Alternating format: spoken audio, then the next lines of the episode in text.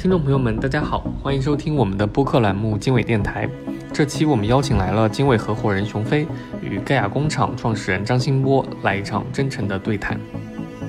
中国经济经历了多年的快速腾飞，人力成本增长也成为了不可忽视的话题。有越来越多的企业发展壮大，需要从管理一两百人变成几千人甚至上万人。在千人规模以内，用 SaaS 就能解决百分之九十五的问题，但当服务一两万人的公司时，就需要 PaaS。PaaS 化可以服务更多更大的客户，因为很多客户都有定制化和特殊配置的需求。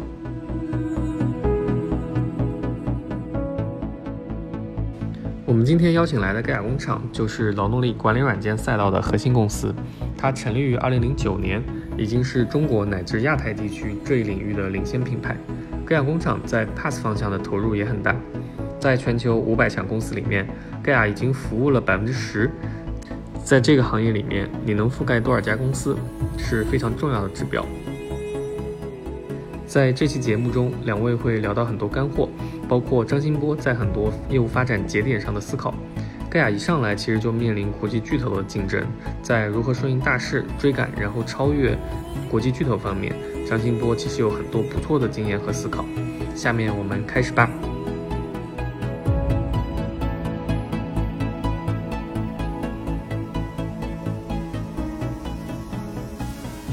非常欢迎大家来到经纬低调对话。我们在。非常早期的时候，啊，投资了像盖亚工厂、像北森、向上签、泰美医疗、七牛云、PinCap 等很多非常一流的公司。今天非常荣幸请到了盖亚工厂的联合创始人和 CEO 啊张新波啊，和我们一起来做一个交流和对谈。大家好，我是来自盖尔的张新波。那我们是一家科技公司，那解决什么问题呢？我们重点呢专注在劳动力管理，比如说世界五百强，盖亚做掉了百分之十；汽车零部件百强里头。我们可能做到百分之三十以上。最近这几年，在港股上市的物业公司很多，三四十家，有三分之一是盖亚的客人。奢侈品全球十强干掉六七家。嗯，快销，对大家看到的吃的喝的，那个大部分很多都是盖亚的一些客人。我们自己提炼的就三个要点，就是我们核心帮助我的客户解决三个灵魂级的拷问的问题。第一个问题呢，我们叫你到底需要多少人？原来可能是依靠，哎，比如说我的经验，嗯我的模板。嗯甚至最一线的管理者的责任心，嗯，那现在有没有更好的方法？嗯，有没有算法的力量能够给他节省他的时间，嗯，让他得到更精准的一个匹配，能够在五分钟之内就找到一个相对的最优解？第二件事情呢，我们叫实际来了多少人？嗯，我们大量的客户是一万人、五万人、十万人，甚至几十万人。嗯，那你在总部，在各个阶段的这个运营的老大，随时能看到说，哎，我现在企业里头所有人目前的用工状况、实际执行状况是什么样的？第三件事情，我们要评估的时候，他到底干得怎么样？我们有些客人是几百个店长、几千个店长，嗯，哪个店长管得好，哪些店长管得差？你不能说仅仅靠财务指标来看，收入好、利润高，不见得是他的管理能力强，嗯，很有可能是因为他的地段好。对，所以通过我们大量的模型，能够把各行各业的每个员工、每个车间、每个门店、每个中心，不管是一线的主管还是一线的员工。他的绩效水平给抓出来，告诉企业说，你这些人到底实际干的怎么样？你应该给哪些人多发奖金，给哪些人少发奖金？现在来讲呢，我们差不多目前活跃的客户数大概在一千五六百家，覆盖的员工数量呢五六百万人，同时呢也涉及到了二十四个国家和地区。我们应该还是比较少有的，在管理软件类走出国门的上市公司。哎，我知道，其实我们是零九年开始创业的，其实当时就三四个人，然后到一五年，我们比较荣幸啊，经纬应该是第一个这个机构投资。其实这六年时间应该是忍受了蛮多的寂寞的，是怎么过来的？我觉得创业到现在来讲，我觉得还算寂寞的。我们当时设想的就是四个英文单词，嗯，作为我们这家公司或这个产品的宗旨，嗯，就是第一个 globalization，对吧？第二个 automated。对吧？第三个 intelligence，第四个 advanced application，所以这四个英文单词的首字母就组成了 Gaia 这个词。这几年过去了，我这四个关键词依然还在，这个初心依然还在。我觉得在那段时间，你不管是打磨产品、打磨团队，以及打磨我们的模式，其实是一个很好的一个时间点。幸运的是呢，我觉得当时在定位上，我们。没有犯太大的错误，但是两个定位来决定了说我们能够一直有获得很好的一个成长。嗯，第一个呢，就是在聚焦在劳动力管理这样的一个垂直方向。嗯，然后呢，这这个方向上呢，一定面向于中大型的企业客户。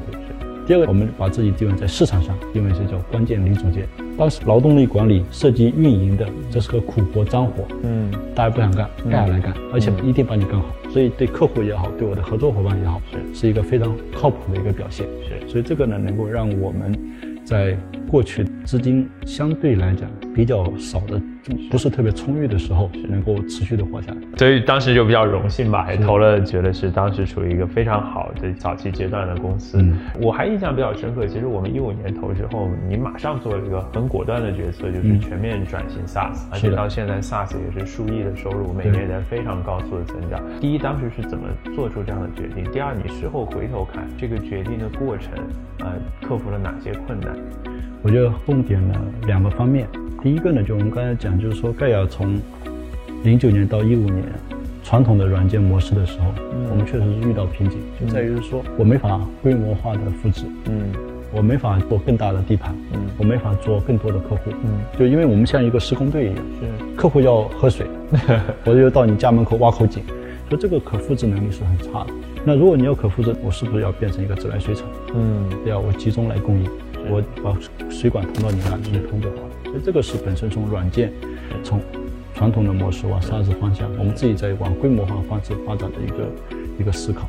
那第二个内容呢是商业模式的互通。我们在设计我们的商业模式的时候，跟当时国内环境的大量的传统软件公司的一个差异是，我们是持续坚持要收 maintenance 的费用。嗯对，因为这既是对客户的长期成功的一个持续保障，也是对整个商业模式更好的一个支持。当时在看到大量的海外的成功的软件，它的 maintenance 的费用或者收入会占它整个收入的百分之四十，甚至四十以上。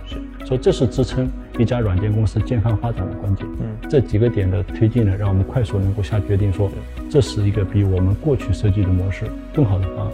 决定其实不难，对，难的是后面的这个一步步的执行，包含我们的整个销售模式的变化、商业模式的变化、资金的支持，以及尤其是产品的变化。同时呢，企业服务还有个特点，它不像 to C，嗯 to C 呢，你可以哎我分批开发，那企业服务一定是高速公路上换轮胎的，是是。老客户不能停，过渡阶段来的客户你也不能停，是。产品研发你也不能停，所以这样的过程呢，其实来讲是一个相对还是有点煎熬的。但我觉得我们还是有一个好处是，我们确实坚守在一个相对垂直的一个领域之内，有一些边界呢在做一些控制，是所以整个过程呢，呃，虽然很艰苦，是但是呢，效果还是很显著的。是对，哎，其实刚好又延展到，我觉得到一七一八年，公司慢慢进入一个快车道嘛。盖亚的这个客户口碑其实是特别让人惊讶的，不管是用户续约率还是金额续约率都非常的惊人。那我想知道，呃，这样的用户的口碑是怎么打造出来的？第一个底层逻辑是，企业服务的整个的跟采购行为，它是个非常理性的。嗯嗯，理性代代表着说，我要你买我的产品，买我的服务，那我一定要回馈给你价值。那价值是什么？一定是帮你解决痛点的价值。这个痛点足够痛，它一定会给你更好的价值回报。是我们会帮我们的客人去不断的去衡量他的 ROI，帮他的这个劳动力的这个成本的降低或者效率的提升，基本上能够占到它整个劳动力占比的百分之一到二，这是最最保守的。嗯呃，有些阶段的客户呢，可以占到百分之三到五。嗯那这这个是数字是非常惊人的。嗯所以这有这样的一个持续帮客户去创造价值的这种理念，或者说我们服务在那里，然后呢不断的去优化我们的一些战术动作，是然后呢用大量的客人不断去牵引，那再加上我们持续的这个研发的投入跟服务的响应，才能让我们对客户来讲，哎，极高的续约率。是，所以我可以理解，就是说，第一是一种厚积薄发，对对吧？然后在积累上过去的口碑和自身能力的积累，就形成了一个飞轮效应，对吧？啊，我聊一个轻松的话题啊，觉得在这个创业十几年的是吧，你有哪一家客户是你印象最深刻的吗？我就举两家吧啊，一个一家当然是第一家客户，一定是让你印象深刻的，是因为一穷二白，是什么都没有，连产当时连产品都没有，只有 PPT。对，现在可以这么说。对，当时没法跟客户这么说，这样那客户确实很相信我们的 know how，相信我们这些能力，因为创业了，持续三四个月，嗯。一分钱都没进来，嗯。正好是马上就要过年了，因为没生意嘛，是。说那大家回家过年吧。嗯。然后我们几个都回了，嗯。然后我们的那个合伙人 Steven，然后他自己一个人守在客户的工厂门口，嗯。然后到了大年二十三还是二十四了，嗯。然后发一条短信给我们，嗯。说兄弟们，安心过年，嗯。合同拿到了。啊那一刻其实真的是有点热泪盈眶的感觉，嗯就是你坚守了好几个月，终于得到客户的认可。嗯对，当然了，我们的技术合伙人那个那一年就没法休息了，从大年初一一直干到正月十五，哈喊着那每天啥啥事也不干，就在那写代码。所以这个呢是我觉得第一家，我觉得永远会记忆深刻的这样的一家一家客户，我们也非常感激这家客人。那现在他也我还是依依然是我们的用户，嗯对，依然是我们也要持续服务他，服务好他。第二个呢，差不多在一五年，嗯我在回访我们一家另外一家客户，我们已经服务了大概三四年了。嗯哎，他说那个你们持续的做得还不错，我们准备要出海了，有没有兴趣跟我到海外去？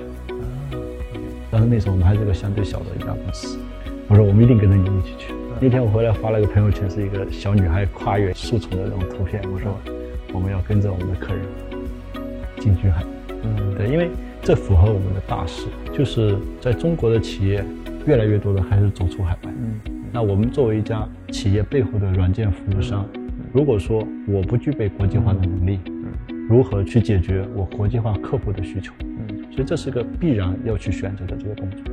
本身我们自己也就是，那现在客户愿意带着我们去飞，那我们是非常感动。那一句话，把我们的国际化推出去了。嗯就完全在往前走，能够让我们去见到更大的一个世界，那个印象也是让我非常的深刻。是嗯，是所以听上去，一流的企业服务公司就是跟一流客户相互成就的过程，对对吧？嗯我们在这个领域其实有一个国际的巨头，是吧那我知道我们在早期，对吧，还是追赶，然后后来是跟他抗衡，然后在这个过去一两年，他主动选择退出了中国。我觉得这是一个特别好的案例。我想知道，呃，这个过程怎么跟国际巨头竞争，然后一路怎么从落后到相识，最后到甚至相对的领先，然后逼迫对手做一些这样的决策。嗯您有什么经验去分享吗？我觉得是不同的阶段的战术的要选择。早期盖亚在非常相对小、嗯产品不成熟的这个状态下，你想，我们的对手的产品已经发展了三十到四十年，它到八点零的版本。是，它的财富五百强客户可能有超过一半以上，啊。所以见证了大量的标杆客户的最佳实践。，OK，所以这个产品的能力一定是非常非常强。的。所以在这个阶段，你以小博大，你找到底怎么以小博大，是。对吧？所以我们当时抓住的一个一个方向呢，就是一个是本地化，因为国外的公司在国内一定有本地化的一些产品的薄弱点，那这些功能要抓，要持续的加强。比如说我们刚刚抓到一个点，就叫综合公式。综合公式，对，这是国内的一个非常通用的、常见的一个公式制度，然后在海外没有。啊，OK，对，那他要把做出这个功，他一定有个时间差。是那我们在这个时间差呢，要抓进去做，对吧？这是一个。第二个呢，弥补自己的不足。就产品上，我一定是有不足的。你说我一家创业公司的产品跟一家国际巨头的产品相比，你说我比人家先进很多，客户也不会相信你。但是呢，产品不够，服务臭。是，对手的可能服务响应可能以周计，嗯，甚至以月计。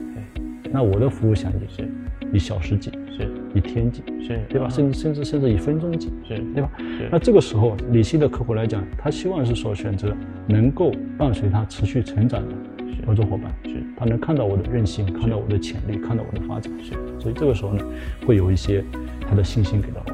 那这个呢，能够让我们获得一部分的这个市场空间，是。嗯，尤其慢慢找到我的优势的这种甜点区的这个客人。第二个内容呢，还是要摸清楚大势。嗯我们在大势上呢，其实两个方向呢，能够让我们快速的开始进入反超阶段，把原来有些差差距快速抹平。嗯。第一个呢是移动化，嗯。在中国的移动化在 to C 快速发展以后，我预见一定很快就会推到 to B 来。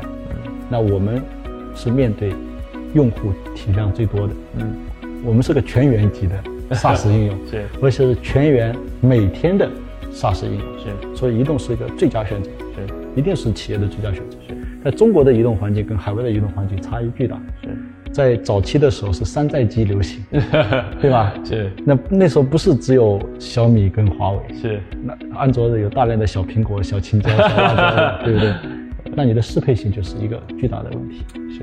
对不对？那我们在适配性上下了巨大的功夫。嗯，我们当时跟我们的很多客人讲说，移动化一定是大趋势，客户说认可。对我说这样，你把你们公司里头最频繁的一线员工嗯用的五款手机拿出来，我们现在不用去比较嗯谁的功能好，嗯，我就比较一个点，谁的 app 装得上，对，OK OK，这点我们就胜出了，对吧？OK 这是第一个大事。当然，这个大事后来发展到后面呢，其实又变化，嗯。就是因为你手机的格局在发生变化是，对吧？就开始集中在苹果、安卓、安卓里头，华为、小米这几这几家重点的这种 OPPO 啊、vivo 啊等等这种的那些厂商。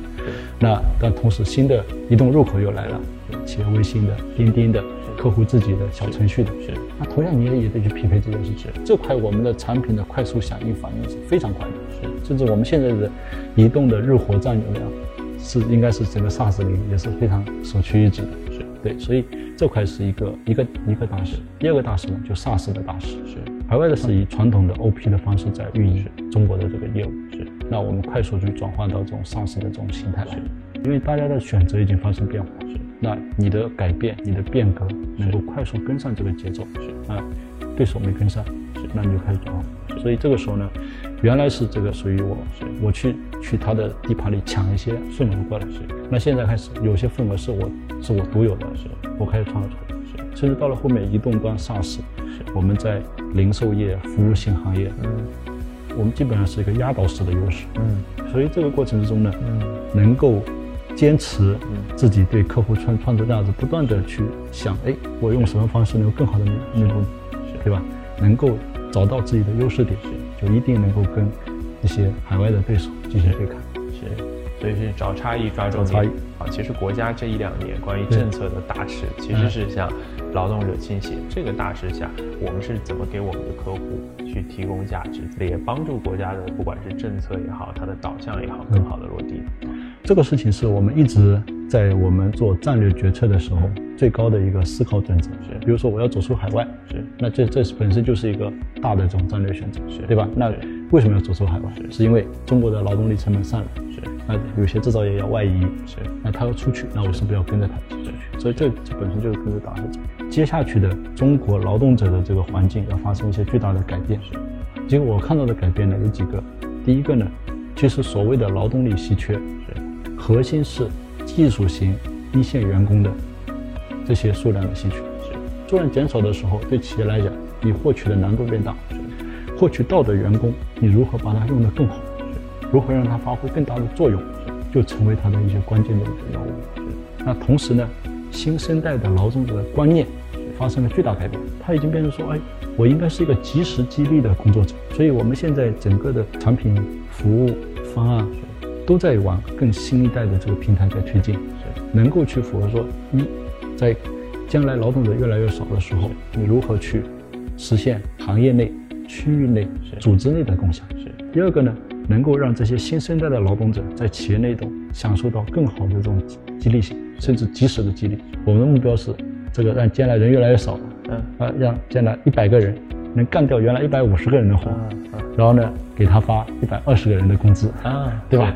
这个时候呢，企业方、这个员工方都能得到供应。是这个其实是我觉得不逐步不断不断的在往前推进的一个点。是，其实也是顺应这个政策的大势，其实把效率提升，把更多的利益分享出来。所以这个劳动力效能优势就是其实是真正的大势。是开头的时候其实这聊了两句国际化，一五年开始，这五六年国际化，第一是怎么一步一步做到这么多国家，而且能在这么国家扎下来，有什么好的经验可以去分享？我觉得首先要想明白为什么能做国际化。嗯嗯嗯，一个是刚才我们提了一个点是说，我必须做国际化，是是因为我的客人在国际化，是我要做这批客人，我必须得嗯跟上他。那反过来想，是你为什么能做国际化？是就你到了国际上，你到底认不认你？到底这个事情是能够可复制的、可规模化的、可大批量在海外去去推广的？是这才是我们能够触发说一定要做国际化背后的东西。为什么盖亚能做国际化？嗯。因为盖亚在中国这块土壤上，嗯。见证过全世界最复杂的劳动力管理场景，嗯。这个场景全世界绝无仅有。嗯。然后呢，移动端绝无仅有，所以我们拿着这样的方案呢，跟这样的认知呢，跟我们海外的客户去交流，是。以及让他看到相应的实践的结果，是。他发现确实如此，是，所以有这样的底层的本质东西支撑呢，让我们呢就加快了国际化的脚步。哎，熊飞，你应该也是整个 SaaS 领域经历了非常非常多的一些嗯公司以及整个大势。中国的 SaaS 再往后发展，所以中局会是一个什么样的方向？我觉得特别好的问题啊！其实我明显也感觉到最近几年我们谈中美比较是越来越少。对，我觉得这有几个原因吧。第一个原因呢，我觉得是差距越大越要模仿。其实事实上，我觉得真正的呃差不多的元年可能是在一四一五年左右啊，那个时候开始小河路尖尖角。那我们可能第一步就是先把通用型的，那我们先做起来。如果说过去是七三，我觉得现在是三七，过去七成都是模仿。啊，但是我觉得现在可能七成是自主创新。我觉得自主创新是说，因为所有的企业服务都是依附于管理实践的，依附于真正的商业实践的。那通用型的商业实践基本上服务的都服务差不多了，不管是劳动力管理，不管是这个客服，不管是这个这个这个电子合同。但是哎，我们开始发现有很多我们本土的商业创新，其实它的。呃，管理时间和它的呃 IT 化、信息化做的不够。比如举个例子，比如电商，我们在过去一年，我们投了四五家电商的 SaaS 公司，对，啊，我们觉得机会特别大。那这个其实我们一看美国是完全没有，因为美国是亚马逊一家独大啊，而且它的生态也比较封闭。但是中国可能光数得出来的电商平台啊，领先的电商平台可能就有五到七家，那更不用说现在的抖音、快手的快速崛起。是，那它的不管是碎片化。规模增速、生态的丰富都是远远领先于美国的。那这里面不管是在呃客服，不管是在商业决策，不管是在营销，各种领域其实都有很多的创新的产生。我觉得终局是相同也不同，相同的地方可能会大家会各自长成啊，可能类似的一些产品，可能互相有模仿和借鉴。但是在电商，在这个。包括我们看到像像一些国内很多制造业，对吧？其实 IOT 其实供国内的繁荣，工业互联网的繁荣是显著领先于美国的，是因为可能当今全球制造业大部分是在中国，所以它的创新就应该在中国。总结一句，我觉得是动态看问题啊，我觉得这对不管是对创业者，对于投资人，我觉得都是一个巨大的挑战。嗯啊，就是很多时候你掌握了一个常识。但是可能过五年七年，如果不去动态的去优化这个常识，可能也变成错误的。对啊，所以这是我想表达的。所以坚定的走我们自己认可、符合中国实践的创新的道路。对，对吧？其实本质上还是用脚投票。对，实践是检验真理的。唯一标准啊，因为我们服务的就是中国这些领军客户，就像任正非总说磨豆腐，对吧？那别人想吃这样的豆腐，我们把它好好磨出来，那这公司可能就能做几十年甚至百年的老店。OK，非常感谢今天大家的这个收看，然后这个也非常感谢这个张静波能够参与到我们这里，然后给我们分享了非常多深入的经历。那我想最后做个结尾吧，要不我们一起来喊一个盖亚的这个 slogan，好。劳动力管理，盖亚搞得定。